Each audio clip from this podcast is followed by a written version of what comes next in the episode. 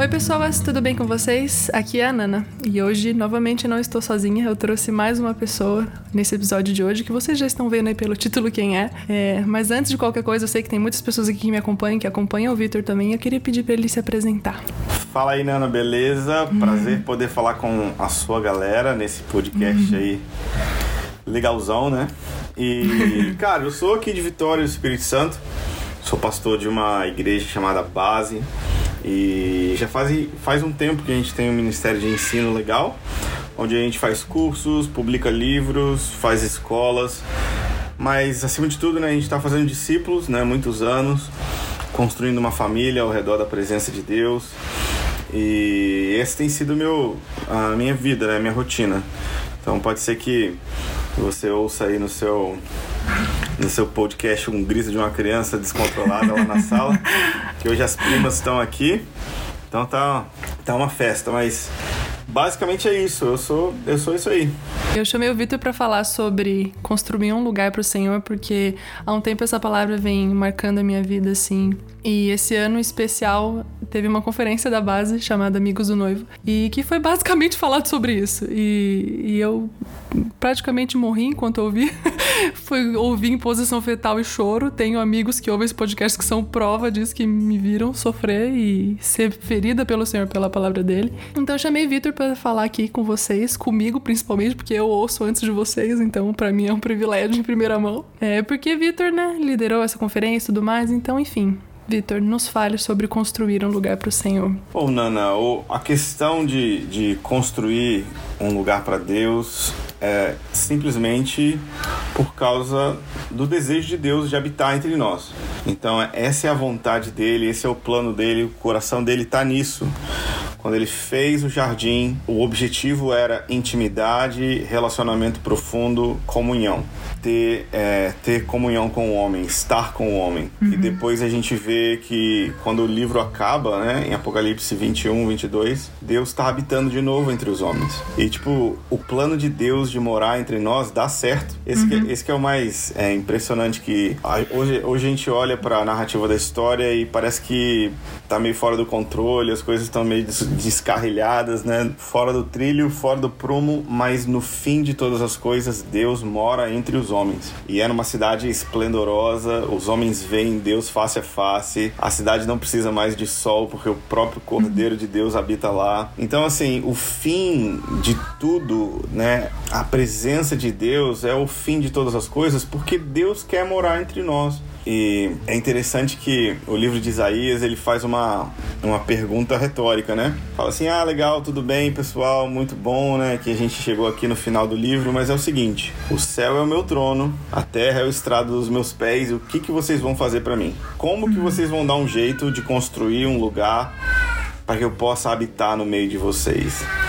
Então, assim, essa pergunta obviamente já tem uma resposta, porque Deus ele está construindo, né, com pedras vivas. Deus está liderando a história e liderando a igreja, mas ele faz essa pergunta não porque ele quer uma resposta, mas porque ele espera de nós o mesmo interesse que a pergunta gera.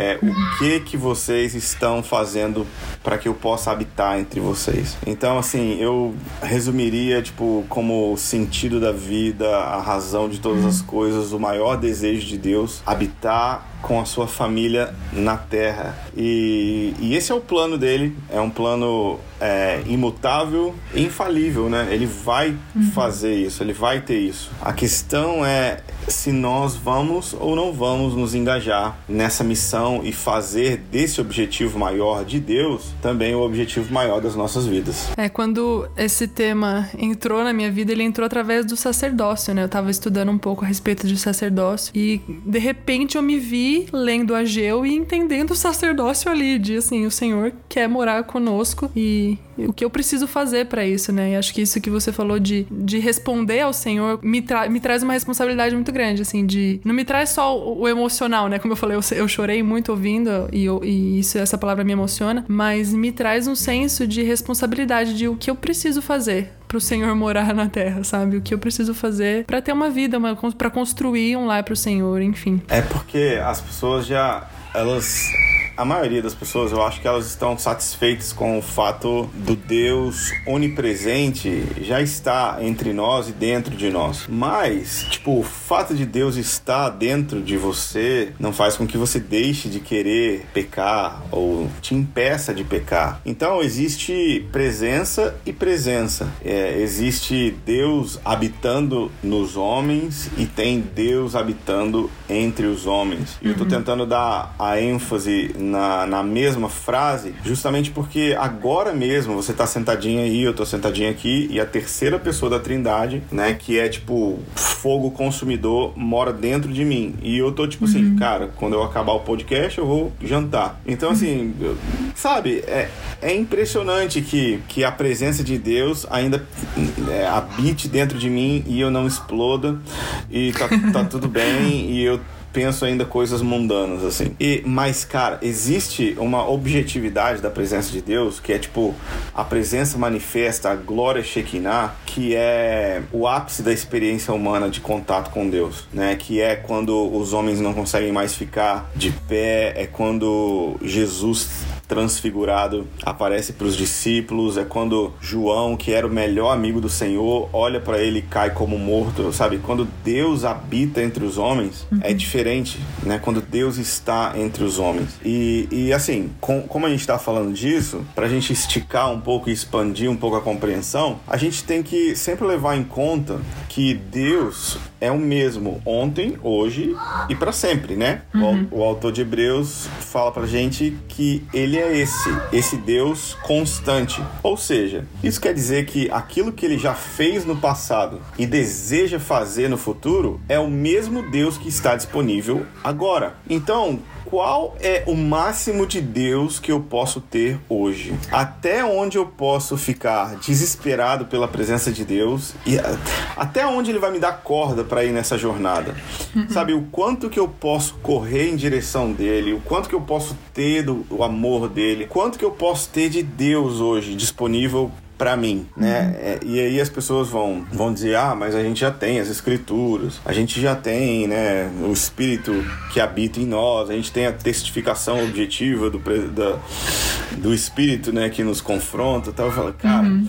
tudo isso é muito legal, mas eu quero o Deus do Sinai. Porque se ele fez antes e ele quer fazer depois, ele pode fazer agora. E, e, e essa, é, esse é o meu desespero, sabe? Encontrar um grupo de pessoas que queira fazer disso a missão da sua vida também. Preparar um lugar onde a presença objetiva de Deus possa se manifestar. Não uhum. aquela presença onde você vai no culto e, tipo, uma pessoa sai abençoada, outra pessoa sai não abençoada, alguma pessoa entra e fala, nossa, que legal a mensagem, outra pessoa fala, ah, hoje foi tão ruim a mensagem, sabe?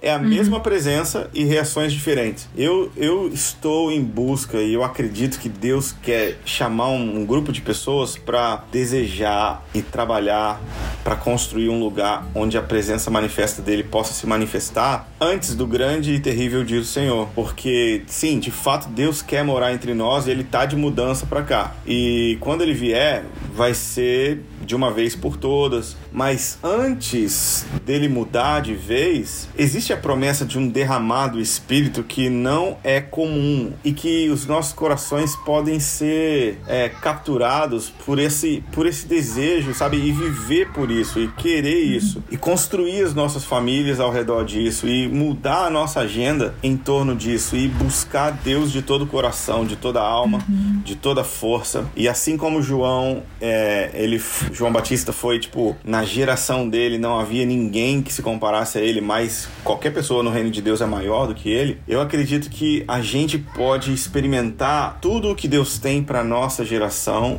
que certamente é menos do que a gente tem disponível hoje. Então, cara, é, essa, essa é a minha pira, sabe? A presença uhum. de Deus. Esse lugar onde os anjos têm medo de pisar. Esse lugar onde se o cara chegasse e não tivesse preparado, ele morria. Uhum. Mas é o lugar onde Davi entrou com, com, com, plena confiança, sem véu. É o lugar onde, sabe, Moisés saiu com o rosto brilhando. É, é o lugar onde Jacó saiu mancando. E, sabe, todos esses encontros poderosos com a presença de Deus estão disponíveis hoje porque a gente serve o mesmo Deus de ontem uhum. e de sempre. Ele está disponível agora. Então, assim, a, a, é meio que é meio que uma jornada solitária, sabe? Porque Sim. eu vejo que muitas pessoas querem muitas coisas do que Deus pode fazer. E muitas pessoas usam Deus até mesmo para promoção do próprio interesse. Tipo, sabe, eu quero Deus, mas porque se Deus vier, tem cura. Se Deus vier, tem avivamento. Se Deus vier, tem transformação social. Se Deus vier.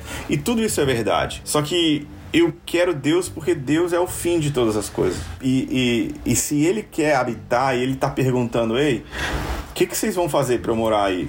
Eu, tipo, eu não caibo no céu e não existe uma casa que vocês podem fazer, mas uhum. eu habito com o contrito, eu habito com o quebrantado. E, cara, essa é a minha jornada, essa é a minha, é, esse é o meu, é a minha dor, assim, sabe, de tentar encontrar pessoas que têm essa mesma essa mesma que o coração bate nessa mesma pulsação que quando eu falo essas coisas as pessoas elas, ah entendi uhum. é, é, é, isso que eu sempre quis ou é, é para isso que eu vivo e imagina cara a gente construir um lugar Nossa. onde onde Deus pode tipo qualquer hora ele tá lá né? Ele tá em todo lugar em qualquer hora, mas ele não tá em todo lugar a qualquer hora. Uhum. Você entende o que eu tô querendo dizer?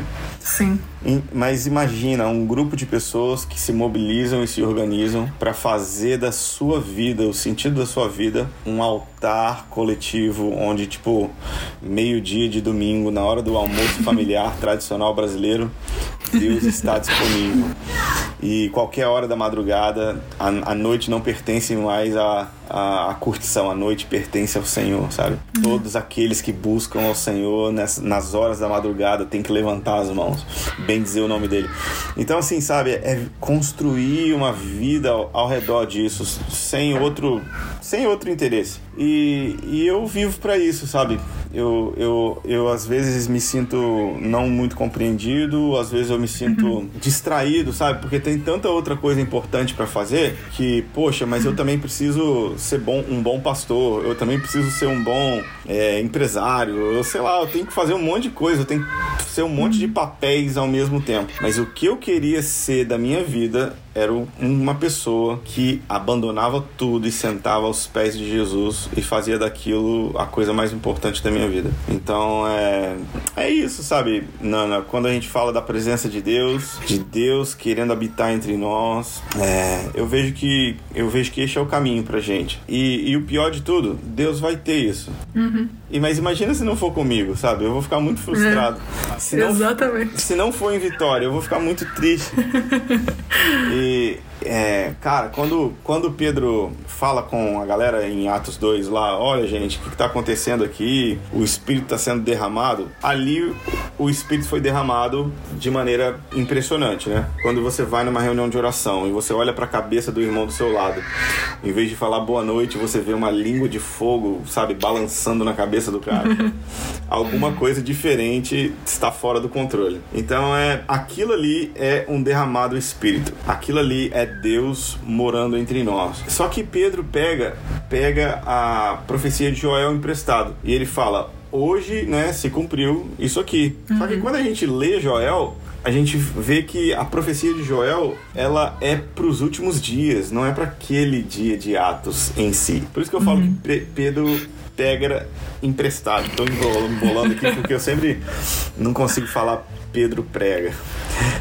Mas é, essa profecia é para uma geração mais distante e mais próxima do retorno do Senhor, sabe? O Espírito ser derramado igual ele fez em Atos. Uhum. Então, a minha expectativa quando eu falo da presença de Deus, quando eu falo de Deus habitar entre nós, é que Deus vai fazer atos de novo. Deus vai liberar poder sobrenatural sobre um determinado grupo de pessoas, igual ele fez no passado, porque é o que ele quer fazer no futuro, e ele pode fazer isso agora. E aí, cara, depende da gente, eu acho, sabe? Uma parte. Não, não, assim, sempre quando alguém fala assim, ah, não vai ter avivamento sem isso, ou não haverá avivamento sem X ou Y, ou não dá para se fabricar um avivamento. Claro que não. E, e, eu também acho que é muito é, pedante da nossa parte falar assim, ah, não vai ter avivamento se não tiver isso, restauração disso. Sabe? Eles não estavam nada preparados e Deus simplesmente pegou uhum. e veio. E é, eu, eu sinto que Deus está assim também, sabe? Tipo, se vocês estão prontos ou não, aí vou eu. E Deus tá, Deus tá contando já até 10. E, e ele vai vir. Uhum. Mas ele vai habitar, sabe, com o humilde, com o contrito de coração, com o quebrantado. Ele, ele não se dá muito bem com o soberbo. Então, é, a gente pode, sabe, fazer algumas coisas objetivas no nosso coração para preparar esse lugar para Deus habitar entre nós. E essa é a minha, essa é a minha jornada, essa é a minha pira. Esse é o meu porquê, sabe? Uhum. As pessoas me ouvem falando de escatologia e as pessoas me ouvem falando de, do fim dos tempos e da besta e do anticristo, sabe? Tudo isso aí para mim é, ah, legal, mas eu só entrei nisso porque eu queria Deus demais. e tipo, e nesse nesse assunto Deus tá bem presente assim, de um jeito impressionante. E eu essa é a minha obsessão, essa é a minha pira. É, inclusive foi por isso que eu quis te chamar aqui para falar sobre esse assunto, porque eu gosto muito de chamar pessoas que falem sobre aquilo que, que aquilo que domina o coração delas, né? Aquilo que seja um norte ou alguma experiência que guia a vida delas. E isso não é uma experiência, né? Isso é de fato o seu porquê, como você mesmo disse. Tem se tornado o meu porquê de certa forma, assim. Acho que o senhor tem. Eu tá... Esses dias atrás eu tava parando para analisar alguns algumas coisas que o senhor foi fazendo na minha vida durante um, um tempo os tempos, né, durante a minha vida. E eu fui parando para analisar, assim, que o Senhor foi moldando algumas coisas no meu caráter, em, ou, enfim, situações que eu fui vivendo e tal, que foram me levando para querer conhecer mais o Senhor e desejar de fato morar com Ele, seja não só Ele dentro de mim, mas de fato construir um lugar para o Senhor, né? Eu, eu acredito muito nisso, exatamente tudo que você falou no sentido de o Senhor tá buscando pessoas que querem morar com Ele. É, a escatologia esse ano que eu estudei bastante também me só me fez ter interesse exatamente pelo mesmo motivo que o seu, porque eu queria mais de Deus, assim. Eu acho que nada mais saudável do que desejar mais do Senhor, né? E nada melhor do que morar com Ele, não é mesmo? Sim.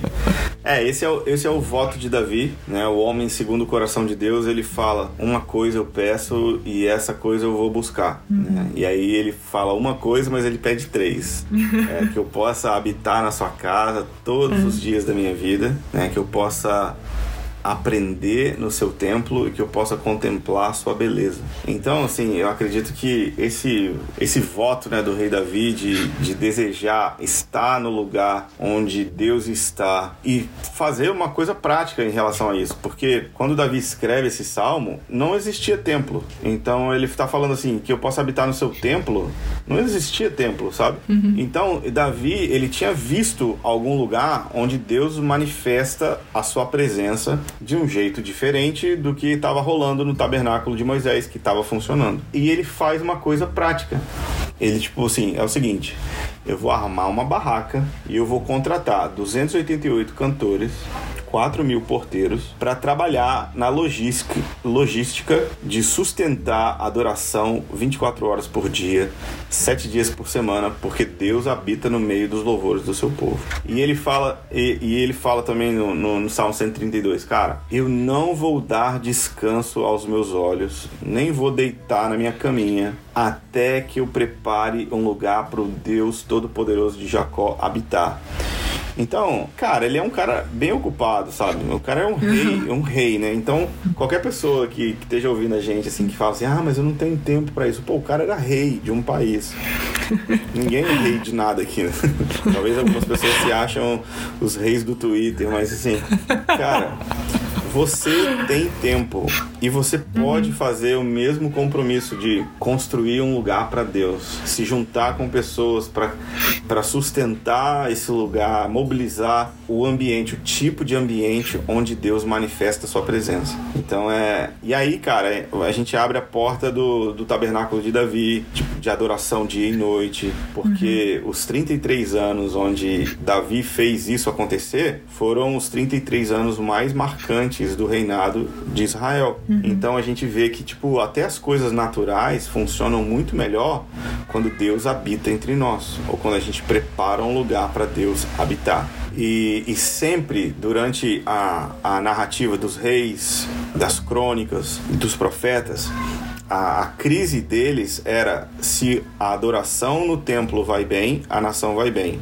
Se a adoração cessa no templo, as coisas vão mal. Por isso que quando você falou Ageu aí, Ageu é o profeta da restauração, né? Porque eles mudam de volta da Babilônia para Jerusalém 50 mil pessoas caminhando no deserto e chegam lá e a cidade está completamente assolada. Só que eles mudaram para lá para construir uma casa para Deus morar. Ciro deu dinheiro para eles, para eles restaurarem o templo. O que acontece é que eles ficam tão entretidos construindo as suas próprias casas que o profeta Ageu fala: Ei, gente, vocês vão parar de construir essas casas apaneladas de vocês, não? Porque vocês plantam, colhem e jogam num saco furado, porque a casa uhum. de Deus não está funcionando. E aí então, é, são 16 anos depois, sabe, da chegada, da mudança dos israelitas da Babilônia para lá, até a, a, a, reconstrução do templo, ou, a retomada da construção do templo. Ficou 16 anos parado e, e, e não funcionou. Então precisou de uma força-tarefa né, de Esdras, Neemias, Ageu, Zacarias, Zorobabel, governador, o, o sumo sacerdote Josué. Toda essa galera trabalhando, aí, gente, vamos construir uma casa para Deus, vamos construir uma casa para Deus. Por quê? Porque a galera mudou para lá e esqueceu que esse era o sentido da vida.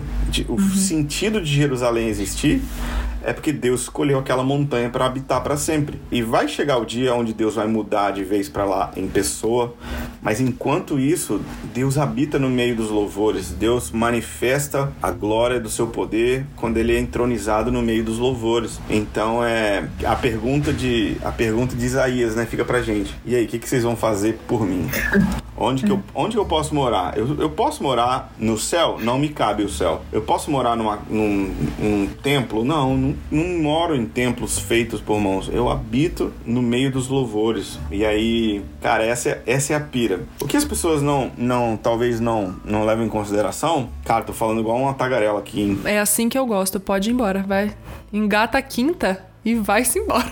Mas é, uma, uma coisa legal é que, que, que eu reparei, né, estudando o livro de Atos, é que em Atos 15, os apóstolos, eles se reúnem para o primeiro concílio da igreja e, e Tiago, né, irmão do Senhor, ele fala, gente, isso que tá rolando aí com a gente, tá, tá sendo super certo, tá dando bem e tal, e a gente tá ganhando os gentios agora, é porque Deus está restaurando o tabernáculo caído de Davi. Então, cara, no meio do livro de Atos, o cara me citar uma profecia de Amós sobre um negócio de uma barraca que Davi tinha feito, sabe, tipo, mil, mil e tantos anos atrás, eu acho que tem a ver com um tipo de gente que abraça um determinado estilo de vida, que prepara um lugar para a presença e aí, cara, a igreja fica irresistível, igual a igreja de Atos.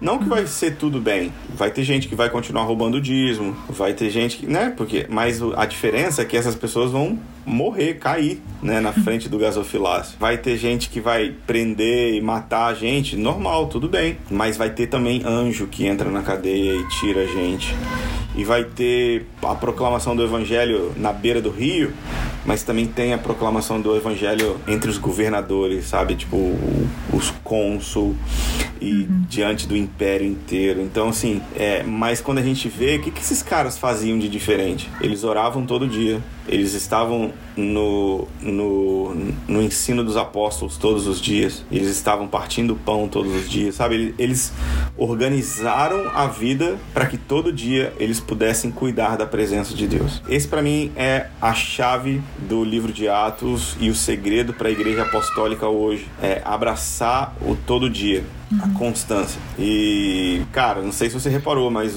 a igreja de domingo faliu, assim, no, no, na, nessa pandemia que a gente está acabando Nossa, de, de virar esse ano. Cara, tipo, várias igrejas não deram conta. Por quê? Porque tudo que elas tinham era um domingo. E, e tipo, o show teve que acabar, o show teve que parar. Embora a gente não tenha aprendido muita lição, porque o show foi pro Instagram, aquela surra de lives, né, que, que aconteceu.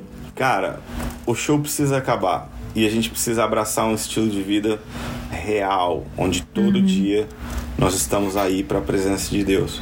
Mas eu acredito que essa é uma construção, sabe? Deus ele não é, Sim. ele não tem pressa, ele não é mal educado, ele, ele, ele trabalha com todas as coisas para o nosso bem, para fazer com que a gente ame aquilo que ele ama. Deus quer morar aqui entre nós. Só que a igreja ou não tem essa expectativa ou essa expectativa não é tão interessante. Porque, tipo assim, quando Deus vem, cara, eu costumo dizer que a nossa bênção é que Deus vem morar aqui. E a nossa maldição é que Deus vem morar aqui também. Sim. Porque quando ele vem, nada fica igual. E aí, finalmente, a gente vai ter que entregar o controle das coisas. É, se a presença de Deus vem habitar entre nós, a gente não tem mais como manipular as pessoas. É, a gente não pode mais usar o nome dele em vão, como a gente usa. A gente não pode usar a igreja para benefício próprio ou para enriquecimento próprio. Então, assim, muitas coisas têm que mudar né, na igreja se Deus vier. O problema não é se Deus vem, o problema é quando Deus vem. Ele está vindo. Uhum. Então, é, eu acho que a melhor coisa é a gente se preparar e construir famílias com esses valores, construindo esse lugar para que Deus possa habitar entre nós. Tanto que esse, essa coisa, né, de de construir um lar para o Senhor é, é meio que um aprender a morrer, né? Vamos assim dizer. A gente até brinca, eu, o Dani e os meus amigos, o Rafa, enfim. A gente costuma brincar que, né, tomara que o Senhor te mate, mas no melhor sentido possível, de Tomara que você aprenda mesmo que você precisa morrer e que a única coisa que vale a pena nessa vida é a presença do Senhor, assim. E, e viver na presença do Senhor nada mais é do que olhar como Davi olhava para a presença do Senhor, né? Nada mais é, é, tão importante, nada mais é tão bonito, nada mais é tão, mais, tão valoroso que esse episódio instigue isso no coração de quem tá ouvindo, né? Esse desejo pela presença do Senhor, de amá-lo e querer construir um lugar para ele. É, e eu não queria, tipo, soar muito hippie ou irresponsável, sabe? Falando, ah, vamos preparar um lugar para Deus. Não. Sabe, a vida normal continua, sabe? Criar uhum. filhos, trabalhar e tudo isso é, é normal. Não, não tô falando de, tipo, uma ilusão onde todo mundo vai vender tudo, comprar um sítio e armar uma barraca lá e ficar cantando 24 horas por não. dia.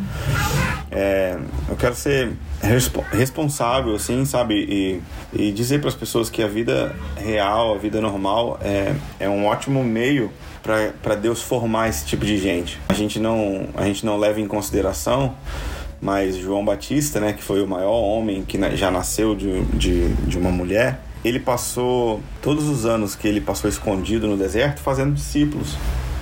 Ele tinha, ele tinha um grupinho de discipulado ele estava vivendo uma vida normal de trabalhar, estudar, uhum. fazer discípulos. E aí, bum, de repente Deus vem. O Deus encontra a gente quando a gente está vivendo uma vida normal, normal, né? Entre aspas, mas assim, com todo esse foco, esse desejo. Mas assim, cara, de casar, ter filhos, ter um trabalho, fazer discípulos, é, estudar teologia ou, sabe, viver uma vida normal que glorifique a Deus, mas com essa expectativa, com essa prioridade. Tipo assim, se, se me tirarem tudo, o que que eu o que que eu mais queria mesmo, assim, sabe? Tipo, é Jesus. A, pres uhum. a presença dele manifesta. É isso. Quando Deus vem, tudo pode acontecer. Quando Deus vem, tudo pode mudar. Nada é igual quando Deus vem. E a gente precisa de Deus, porque tipo, uhum. não tá nada bem enquanto ele não tá aqui, e a gente precisa muito de Deus. É isso. Muito obrigada, Victor, por topar a, dar a sua voz aqui falar tudo isso que você falou, que me edificou. Chorei uma lagriminha, não sei nem se você viu, mas chorei. Mas muito obrigada mesmo por topar vir aqui falar com a gente. Conte comigo, adorei participar com você, espero que abençoe um monte de gente. Lembre de me marcar para a gente poder é, ajudar a divulgar. Inclusive, passe as suas redes sociais, aproveite esse momento aqui para divulgar. Se quiser divulgar a base, quiser divulgar as suas, sinta-se à vontade. Então, eu acho que o melhor recurso que a gente tem é um aplicativo de telefone que é a base org, tanto para Android ou iPhone, está disponível e é de graça.